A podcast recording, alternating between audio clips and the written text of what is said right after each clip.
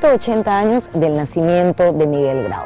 Y si bien es cierto que en el programa hemos hablado muchas veces acerca de él, consideramos que no podíamos perdernos la oportunidad de contarles algo acerca de nuestro héroe. Y se nos ocurrió hacerlo desde dos aspectos.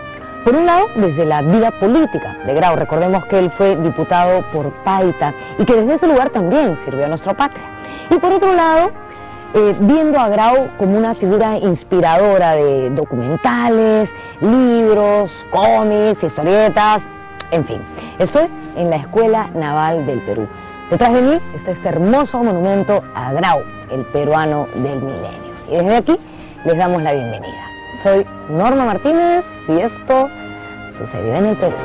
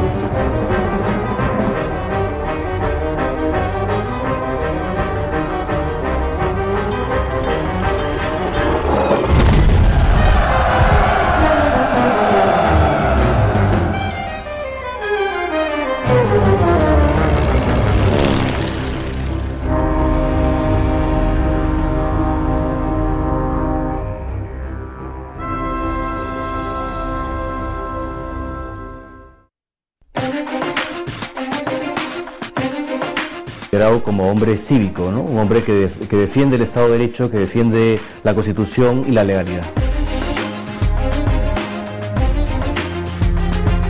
Y a los superhéroes les inventan pues poderes, ¿no?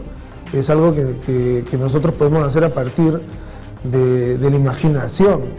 En cambio nosotros tenemos superhéroes reales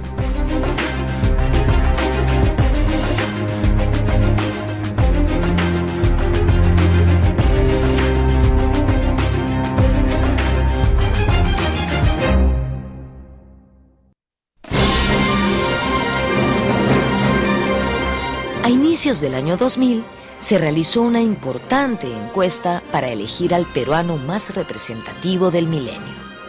Quien resultó ganador de manera categórica fue nuestro caballero de los mares, Miguel Grau Seminario.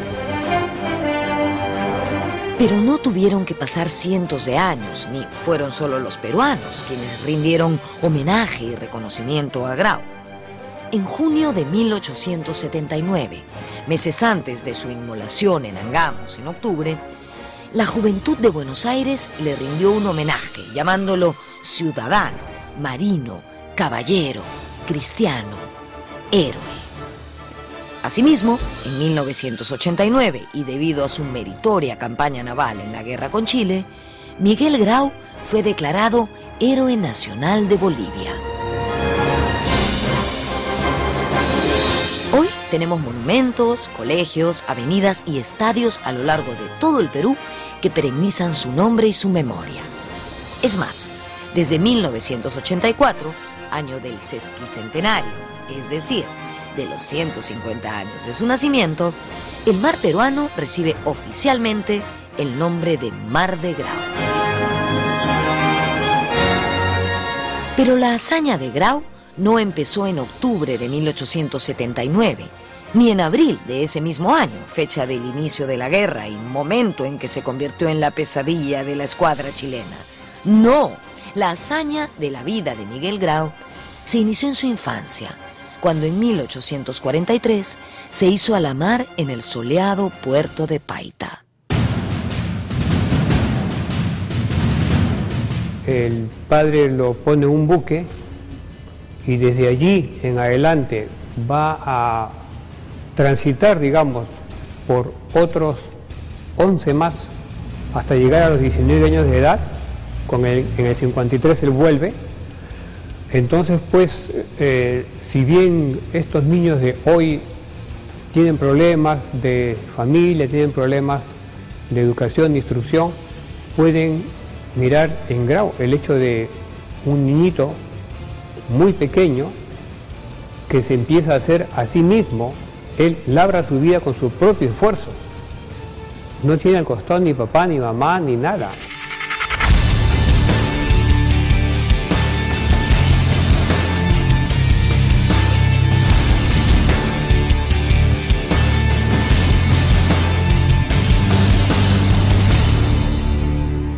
Antes de cumplir los nueve años, cuando todavía era un pequeñín, o sea, un mocoso, Miguel Grau ya estaba a bordo de un barco.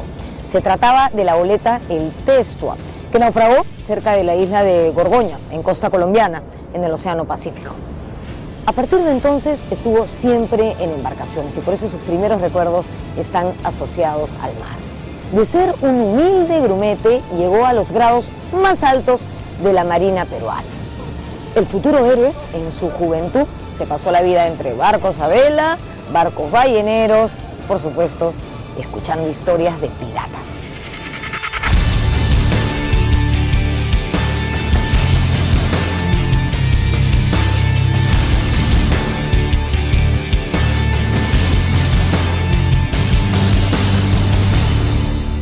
Toda esta etapa formativa en la vida de Grau ha sido recreada en una serie animada dirigida por Rodrigo Quijandría.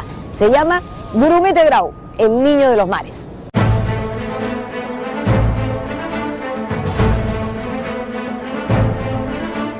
Rodrigo, yo quiero saber cómo entre todas las figuras mm, prominentes de nuestra historia, elegiste la figura de Grau para hacer tu serie animada.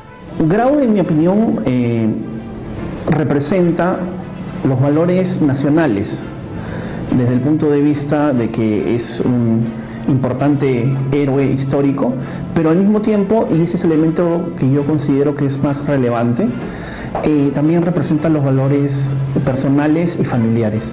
De las cosas que más me entusiasman de tu proyecto es que se concentre en la infancia de Grau, ¿no? Eh, la serie se llama Grumete Grau, el niño de los mares, que es lindísimo además eso. ¿Por qué elegiste esa etapa de la vida de Grau teniendo tantas etapas interesantes? ¿no? no estamos hablando conceptualmente solamente de Miguel Grau, personaje histórico, sino del niño peruano. El niño peruano que en su infancia de dificultades logra perseverar. Yo tenía un- una visión de Grau un poco como un personaje de bronce. Al convertirse en niño, dije, eh, se humanizó totalmente. Creo que él de niño forja sus valores, los valores que finalmente todos conocemos. Estaba pensando con qué puedo comparar una propuesta parecida, ¿no? O sea, esta idea de, del niño que vence una cantidad de dificultades para lograr su mejor destino y escribir la historia. ¿De dónde nace esto para ti? Tenía un amigo que en Uruguay había desarrollado un personaje que se llamaba El Pequeño Héroe y en Uruguay era Artigas, que es un héroe de la independencia uruguayo. Se le ocurrió la idea de, de desarrollar este personaje pero para todos los países de Latinoamérica. Y a mí me, me- me planteó el reto de desarrollar ese personaje en el Perú. ¿no? Entonces eh, en Argentina obviamente era San Martín, en Venezuela, bueno, Bolívar, el dios, en Chile O'Higgins, terminaron haciéndolo en Chile, y en el Perú, cuando él me planteó el problema, yo realmente me quedé eh, un poco eh, intranquilo porque realmente no sabía qué responder. Pensé en Cáceres, pensé en Tupac Amaru y, el tema se enfrió. Te juro que esa pregunta me tuvo durante dos años en la cabeza dando vueltas y después definí que era Grau. El grumete Grau, creado por Quijandría, ha tenido una serie de evoluciones en cuanto al dibujo, el estilo y la concepción. Finalmente, el que vemos ahora tiene una apariencia de estilo anime. ¿Cómo es la personalidad del, del grumete Grau? Eh, ¿Qué te parece si mejor le haces la pregunta al pequeño grumete? ¿Voy a poder hablar con el grumete? ¿Sí? Genial.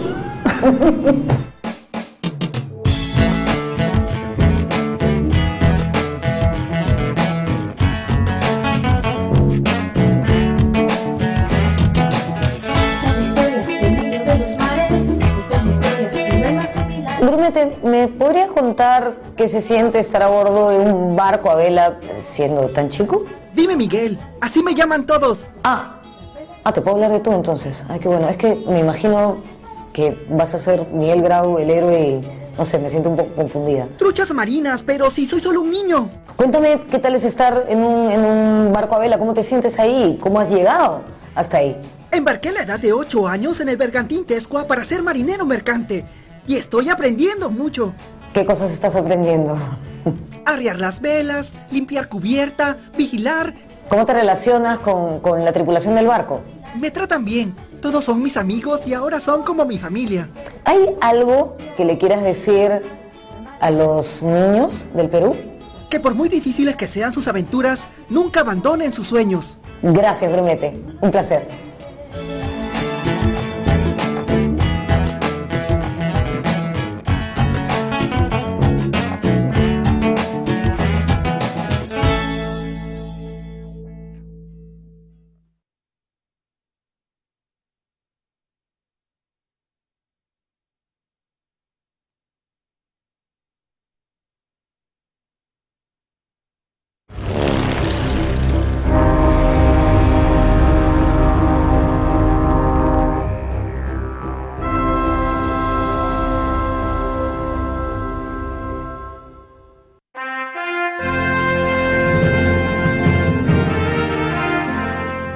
De coraje y perseverancia, el grumete Grau fue ascendiendo y con los años se convirtió en un lobo de mar, un marino marinero, conocedor de todos los detalles del manejo de un buque, tanto a vela como a vapor.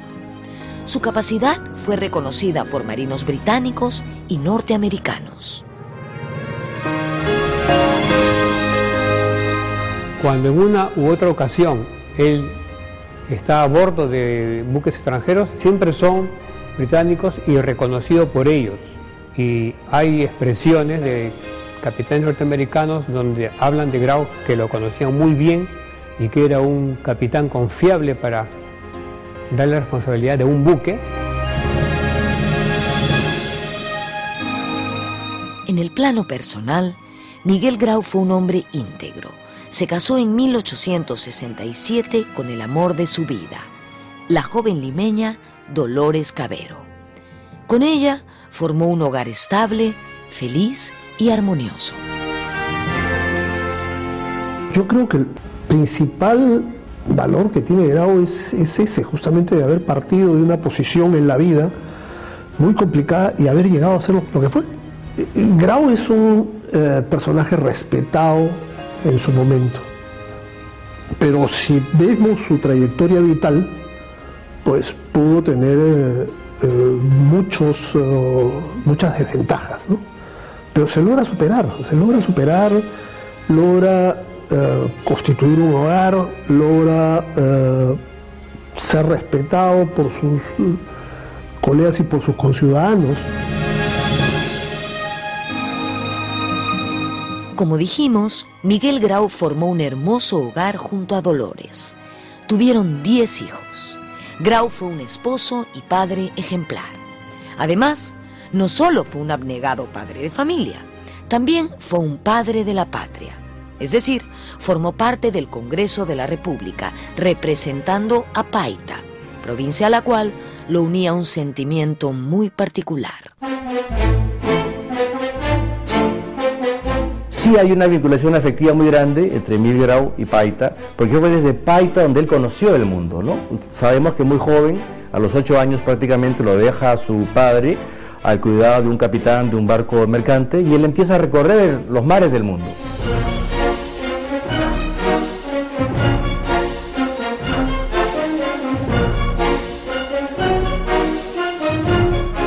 Entre 1876 y 1879, Miguel Grau fue diputado por Paita. Él era miembro del Partido Civilista y amigo cercano de su fundador, Manuel Pardo. Recordemos que Manuel Pardo fue presidente entre 1872 y 1876. De hecho, Grau se perfilaba como el sucesor natural de Pardo y el posible candidato a las elecciones presidenciales de 1880, sobre todo después de que Manuel Pardo fuera asesinado en 1878.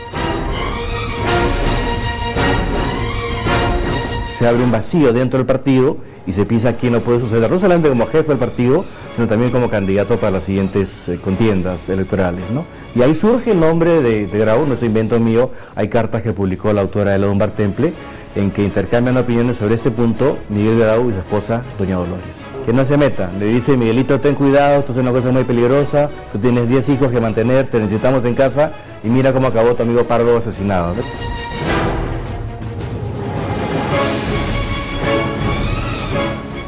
Como diputado, Grau fue un valiente defensor del orden constitucional. Fue un parlamentario serio que promovió siempre el diálogo alturado entre las distintas agrupaciones políticas. Aquí encontramos una réplica de la curul de Grau que él abandonó para irse a pelear en la guerra. Cada vez que hay una sesión plenaria en el Congreso se llama lista y se dice, señor Miguel Grau Seminario, y todos los asistentes responden presente. Sin duda, figuras como Grau honraron este lugar en el que me encuentro el Congreso. ¿Cuánta falta nos hacen personas como él hoy aquí? ¿No creen?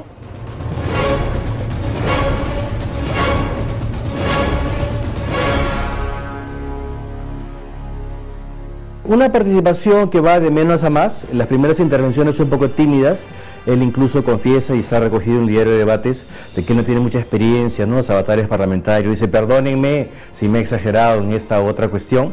Y luego ya como va tomando más cuerpo, porque él eh, está en tres legislaturas, dos en verdad y una fallida. Desde su curul en la Cámara de Diputados, Grau denunció el descuido de nuestra Armada Nacional, sobre todo teniendo en cuenta que en 1879 la flota chilena era más numerosa y moderna que la nuestra.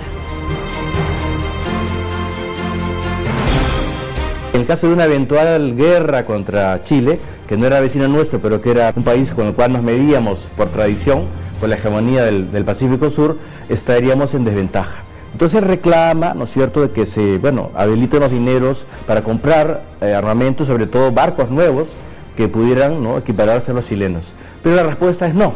Justo su reclamo es atendible, pero de dónde pagarlo. Entonces es una persona que sabe las limitaciones, pero también sabe lo que tiene que hacer, ¿no? Las elecciones de 1880 nunca llegaron a concretarse ya que en abril de 1879 el país había ingresado a la que sería la infausta guerra con Chile. Miguel Grau pidió licencia en el Congreso y volvió a la Armada, donde asumió el mando del monitor Huáscar. Durante la guerra, Grau se portó como un gran profesional de las armas, con generosidad, discreción y coraje. Hundió a la corbeta chilena Esmeralda en lo que fue el gran combate de Iquique el 21 de mayo de 1879. Pero lo que más resaltaron propios y extraños fue el generoso gesto de ordenar salvar a los náufragos chilenos. Esa acción lo pintó de cuerpo entero y para siempre.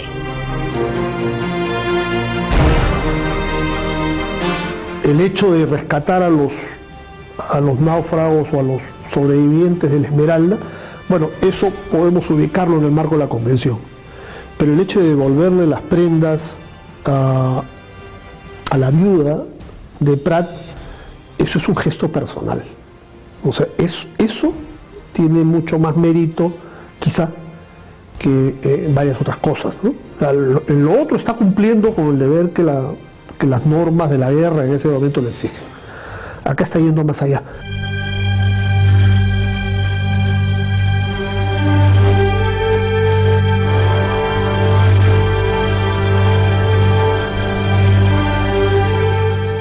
Que vivió con naturalidad el heroísmo en la lucha, disimuló los honores y las dignidades y ahorró al mismo enemigo innecesarias congojas. José Agustín de la Puente Candamo.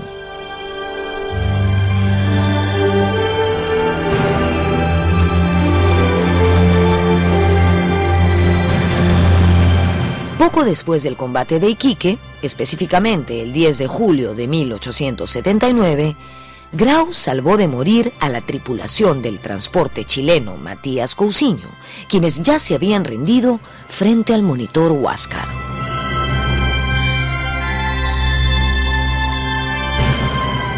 Con el Matías Cousiño ocurre una cosa muy parecida. Él pudo haber atacado ese buque en lo que fue la segunda vuelta, digamos, en Iquique, pero le dice al comandante Castretón que arribe botes que saque a su gente, porque va a cañonear el buque. En esa circunstancia ya es sorprendido por los, por los blindados y tiene que salir.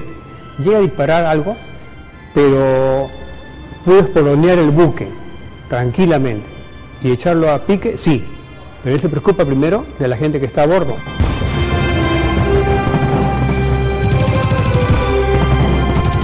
El combate de Iquique, el Perú perdió a la fragata Independencia. De esta manera, el monitor Huáscar, comandado por Grau, se convirtió en la única muralla móvil del Perú. Durante casi cinco meses, de mayo a octubre, el Huáscar detuvo la invasión chilena a nuestra patria. Finalmente, y como el destino indicaba, el viejo monitor fue cercado por toda la flota chilena en Punta Angamos el 8 de octubre de 1879. En aquel desigual combate, Miguel Grau murió despedazado en su puesto de mando. La prensa internacional se deshizo en elogios hacia los marinos peruanos vencidos en Angamos. Fue el caso del diario inglés Times, que publicó este artículo dos días después del desastre. El Huáscar es un buque histórico, figurando en todos los combates navales en el curso de la guerra.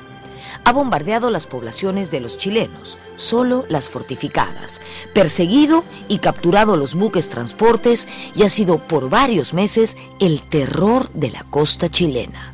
Al mando de un hábil y valiente oficial y tripulado por hombres excelentes, el Huáscar ha sido siempre un formidable adversario. Times, Londres, 10 de octubre de 1879.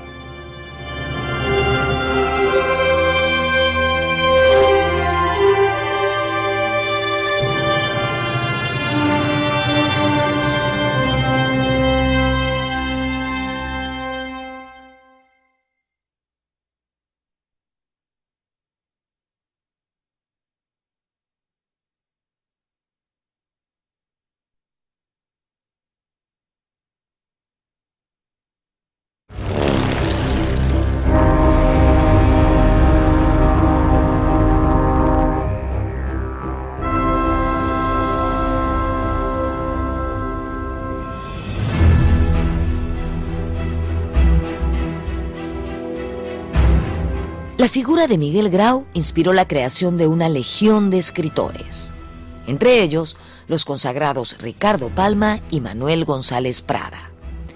Estas enormes figuras literarias, si bien tenían serias querellas entre sí, a la hora de escribir sobre el héroe de Angamos, coincidían en elogiarlo. Para demostrarlo, una pequeña muestra. Manuel González Prada dijo que Grau personificaba la naturalidad, que al ver su rostro leal y abierto, al coger su mano áspera y encallecida, se palpaba que la sangre venía de un corazón noble y generoso. Por su parte, Ricardo Palma le dedicó un poema que empezaba así. Sol de resplandor fecundo que nuestras pupilas hiere es Miguel Grau. Nunca muere al astro rey para el mundo. Poco después de la muerte del héroe de Angamos, se empezaron a levantar bustos y monumentos en su honor. El primero de ellos se inauguró en 1885 en Piura, en homenaje al Caballero de los Mares. Este busto se encuentra actualmente en la ciudad de Sullana.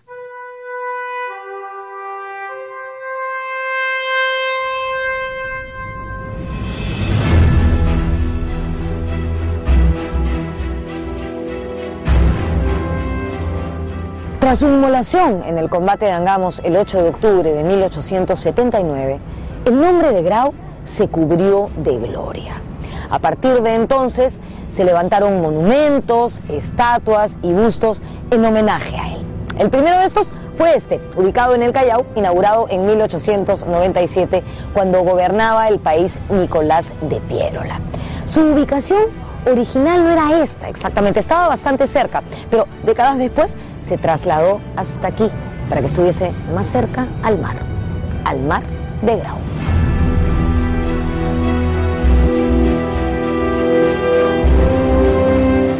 En 1943 se levantó en la ciudad de Piura un impresionante conjunto escultórico en homenaje a Miguel Grau, obra de Luis Agurto. Tres años después, en 1946, se inauguró en Lima el monumento al almirante Grau, realizado por el escultor español Vittorio Macho.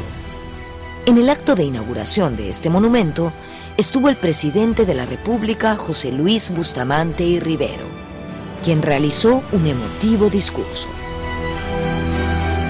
En el arco parabólico de la ciudad de Tacna, construido en 1959, las estatuas de Miguel Grau y Francisco Bolognesi representan el heroísmo de las Fuerzas Armadas peruanas.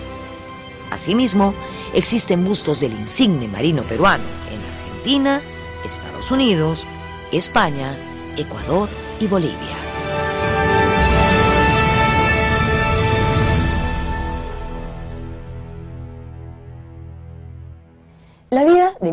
También ha sido recreada en historietas y cómics. Y un trabajo que se ha convertido en un clásico en este rubro es Historia Gráfica de Miguel Grau, que lo tengo aquí en la mano. Bueno, ahora ha cambiado de nombre en sus últimas ediciones. Se llama Miguel Grau, el peruano del milenio. Este trabajo cuenta con los dibujos del maestro Luis Baldoceda a partir de una rigurosa investigación científica realizada por el contraalmirante Fernando Casareto, a quien aprovecho para agradecer las delicadísimas atenciones que tiene con nosotros cada vez que venimos al Callao. Fue publicado en 1979 con motivo del centenario de la guerra con Chile y ha tenido un montón de ediciones. Quiero mostrarles algo que me encanta. ¿ya? Miren, por ejemplo, ¿no? Esta viñeta de aquí. Dice, pasada una semana, Grau observa los efectos personales y la espada del comandante Pratt. ¿Se acuerdan que Grau le escribió una lindísima carta a la viuda de Pratt? Bueno, dice, trofeos de guerra. Aquí solo servirán como objetos de curiosidad. En cambio, cuánto bien le hará a su viuda el tenerlos. Hmm, se los enviaré.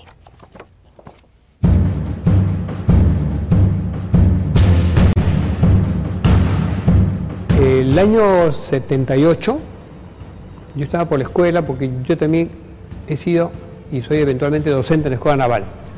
Pero por esa época me di cuenta, y ocurre hoy, ¿no? Que los jóvenes no están muy interesados en la historia. No están muy interesados en la historia.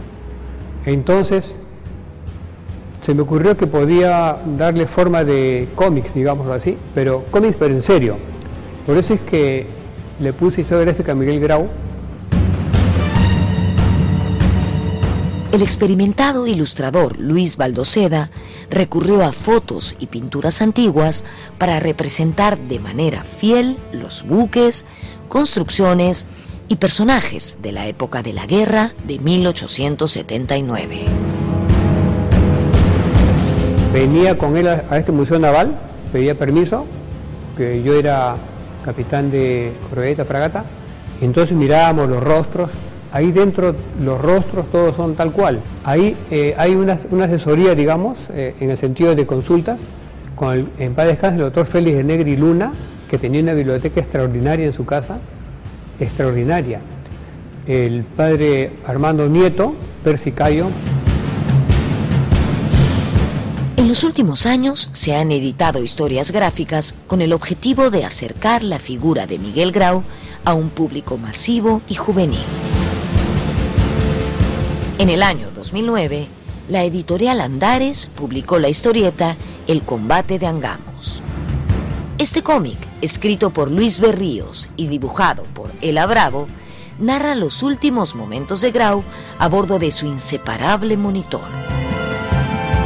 Un año después, en el 2010, Carlos Rojas Feria publicó la biografía ilustrada Miguel Grau, Caballero de Mar y Tierra, relato donde se combinan lenguaje coloquial, investigación histórica y caricaturas humorísticas. Dentro del género de los cuentos ilustrados, en el año 2003 se publicó un relato sobre Miguel Grau en la colección Héroes y Personajes. A los niños se les puede enseñar el culto de este nombre sin que de él emanen impuras influencias. Sobre un pedestal de fuego desgarradoramente patético en el que por culpa de unos y las faltas de otros se iba a producir el holocausto de la patria, aparece sencilla y serena la figura del piurano modesto, que era también un cristiano viejo y un auténtico criollo. Jorge Basadre, Historia de la República. En los últimos años, la figura de Grau también ha inspirado una serie de ciencia ficción y se llama Grau del Espacio. Fue creada por Guayo Sarabia. En ella, Grau aparece clonado en el futuro y a bordo de su nave espacial Monitor Huáscar se prepara para defender a América Latina de un ataque alienígena. De allí viene su título, Solo un héroe del pasado vencerá en el futuro.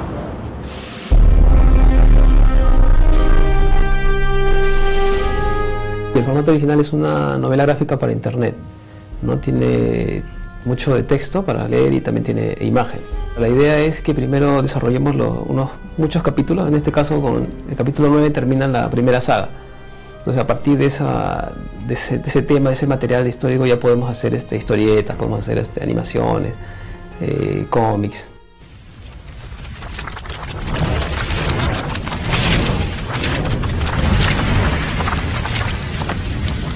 Según el relato de Grau del Espacio, el almirante peruano muerto heroicamente en la guerra de 1879 es traído a la vida en el año 3147 con el propósito de salvar a Tierra Latina, amenazada por una invasión alienígena. Estamos en el año 3147, ha pasado la Tercera Guerra Mundial, el planeta no es el mismo. Eh, todo ha cambiado, había un super cambio climático, inclusive los ejes de poder se han movido, no casi todo es ahora Latinoamérica, que ya no se llama Latinoamérica, sino se llama Tierra Latina. Entonces, toda Latinoamérica se ha unido, los ejes superiores no, tienen el mismo mando, el mismo, el mismo poder, entonces ya no existen países tampoco. Entonces, esa, esa unión latinoamericana que ahora soñamos en el 3147 es posible. Según esta ficción, Miguel Grau es clonado. Para ello, los científicos y militares usaron los restos óseos del héroe, ubicados en la antigua cripta de la Escuela Naval de la Punta. En el futuro año 3147, los vestigios de la Escuela Naval se encuentran sumergidos en el fondo del mar. A esa entidad inteligente que le llamo el núcleo, este, tiene una misión que es este, traer primero a, Grau. Solamente puede ser comandada por Grau. Entonces le da instrucciones al comando de Tierra Latina para traerlo en vida. Entonces la única manera de traerlo en vida en esa época es clonarlo. Así al tipo quinto elemento que traer, este, tenemos que traer a Grau. Pero no lo traen vacío, ¿no? porque tampoco es un personaje así sin conciencia. Entonces como que la, esta entidad inteligente ha guardado la memoria de Grau. Miguel Grau defenderá la Tierra Latina al mando del monitor Huáscar, que ha sido reflotado y se ha convertido en una poderosa nave espacial de combate. ¿Qué tal historia?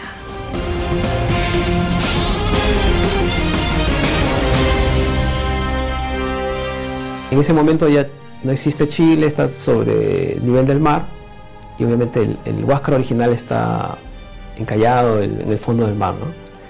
Y como de una entidad, con lo que luego se explica en la, novela, resucita el Huasca.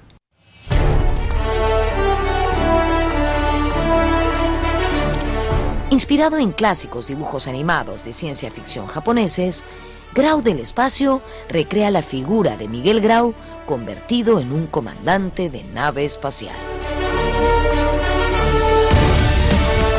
Todo el mundo dice el, el, el Huáscar es se parece a la nave espacial, nave espacial Yamato.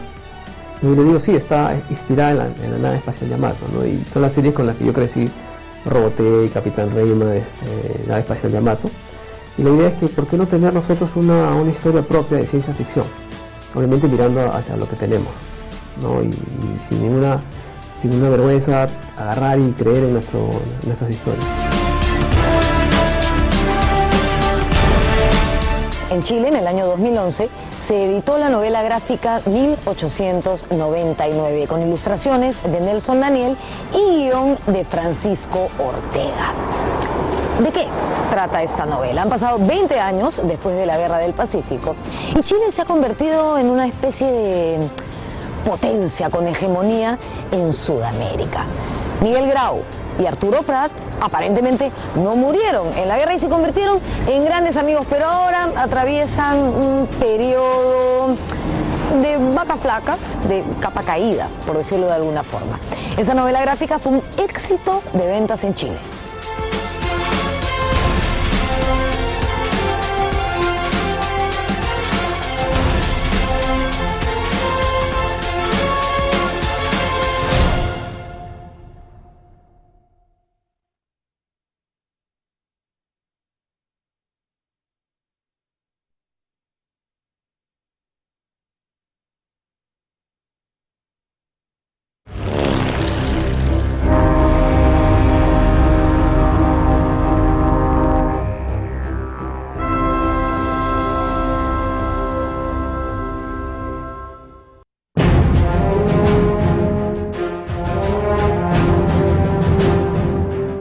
Estoy en la Casa Roja, el taller de Augusto Quino, más conocido como Sherman. Sherman ha basado su trabajo en revalorar la figura de personajes de nuestra historia, desde artistas, músicos, escritores, hasta héroes militares. Y por supuesto, uno de sus rostros más conocidos es el de Miguel Grau, el Caballero de los Mares. Dice que nosotros los peruanos no tenemos ninguna necesidad de inventarnos superhéroes con grandes poderes, porque ya tenemos superhéroes en nuestra realidad.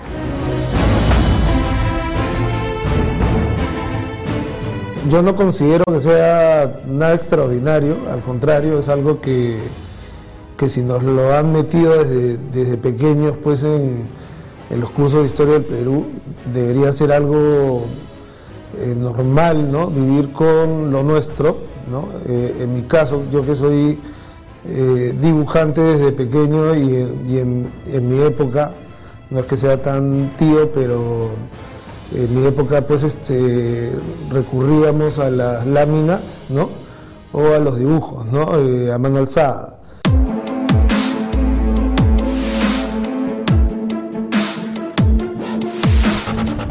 Fácil advertir en el trabajo artístico de Sherman su fascinación por la historia y la revalorización que le ha dado a los que forjaron nuestra nación.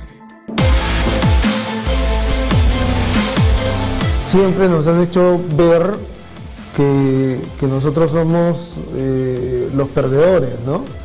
O querer sonsacar, por ejemplo, en dónde ganamos, ¿no? Sin darnos cuenta de que había muchos atributos dentro de, la guerra, sobre todo con, Chile, donde habían este, pues, casos que destacar, como, como los, los, no sé, cientos de héroes. Yo siempre digo que, lo mejor del Perú se fue en la guerra, ¿no? porque pare, parece que fue un autosistema de eliminar todo lo mejor, porque la verdad, si tú te pones a pensar, eh, realmente en lo que hicieron estos, estas personas, irse a pelear en condiciones ínfimas, ¿no? Eh, sin herramientas, ¿no? Eh, y aún así, mira hasta dónde llegaron. ¿no? La senda iniciada por Sherman ha tenido seguidores en varios artistas, como Fer Taboada, Samuel Gutiérrez y Orlando Aquije. Ellos también han plasmado a su estilo al héroe de Angamos. Personas que, han venido creciendo también con el lenguaje o la iconografía popular y de alguna manera están tomando también las riendas de hacer un poco de, de, de tomar la identidad como algo casual, ¿no? Eh, o sea, la verdad a mí me extraña mucho de que nos sorprendamos de que, de que hay una persona pues en la calle pasando con un polo dorado, con un gran mensaje, cuando en todo caso eso es de lo que deberíamos vivir los peruanos.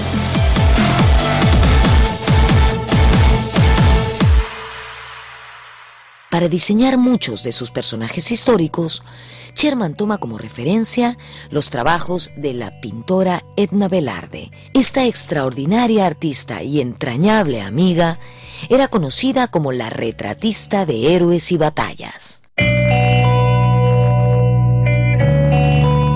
Yo en el 2008 hice mi primera muestra individual, ¿no? después de más de 15 años de, trabajo a nivel de lo que era muestras este, colectivas y participaciones pues, en, un montón de, cosas culturales.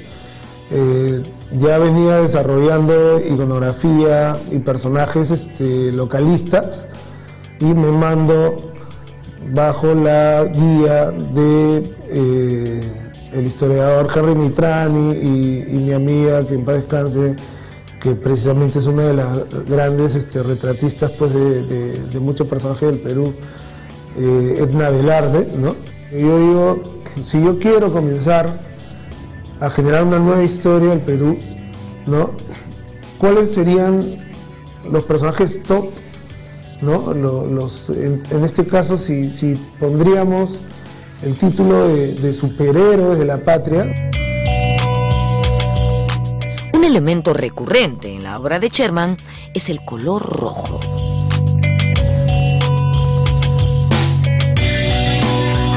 Y el color rojo era por eso, el color color rojo en la sangre, eh, en la cara, ¿no? Era tener, como dicen este dicho, la sangre en la cara, ¿no? Era un poco la, vergüenza, un poco, eh, y también la sangre derramada, ¿no? En todos estos este, personajes realmente se esconde nuestra identidad. Y eso que hablamos de un plano de los más conocidos. En los últimos años se ha generado la campaña nacional de valores Somos Grau, Seámoslo Siempre, a cargo de la Marina de Guerra del Perú y una empresa privada de telecomunicaciones. La idea es promover los valores de honestidad, dignidad y lealtad entre los ciudadanos a través de la figura del almirante Miguel Grau. Miguel Grau también ha sido caracterizado en la televisión y en el cine.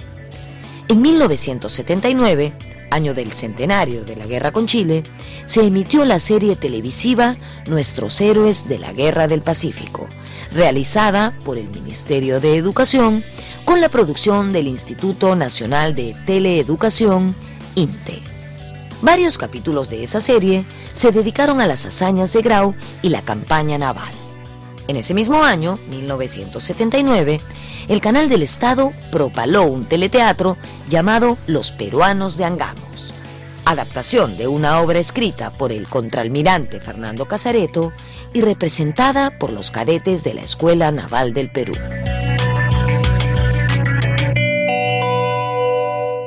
Hay aspirantes que hoy día son tenientes primeros y que han hecho esta obra de aspirantes, de cadetes y de oficiales. Hasta el año 2009 lo hicimos en la Plaza Grau que ese era mi sueño, ¿no?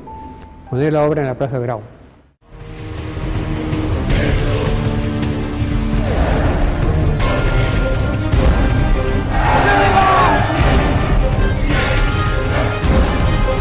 ¡No nos rendiremos jamás! En el año 2010 se estrenó la película chilena Esmeralda 1879, donde se narra el combate de Iquique. El papel de Miguel Grau fue representado por un actor chileno, Roberto Prieto. ¡Al abordaje, muchachos!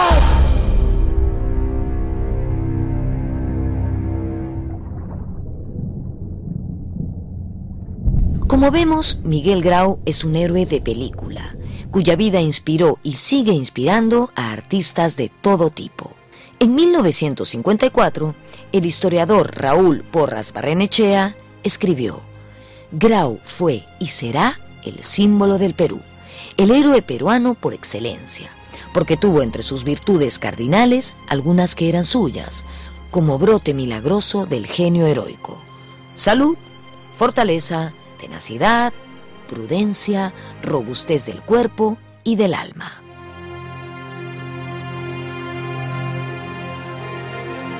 Grau sirve para, por ejemplo, explicarle, en este caso le explico a mi hijo, ¿no? Este, quién fue Grau a través de la historieta o de la historia de Grau del espacio.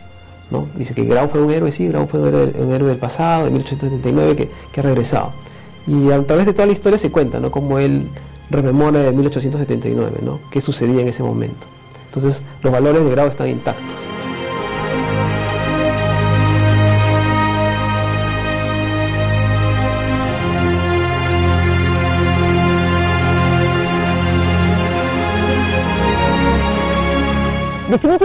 Miguel Grau es nuestro héroe por excelencia y ese galardón lo tiene bien merecido.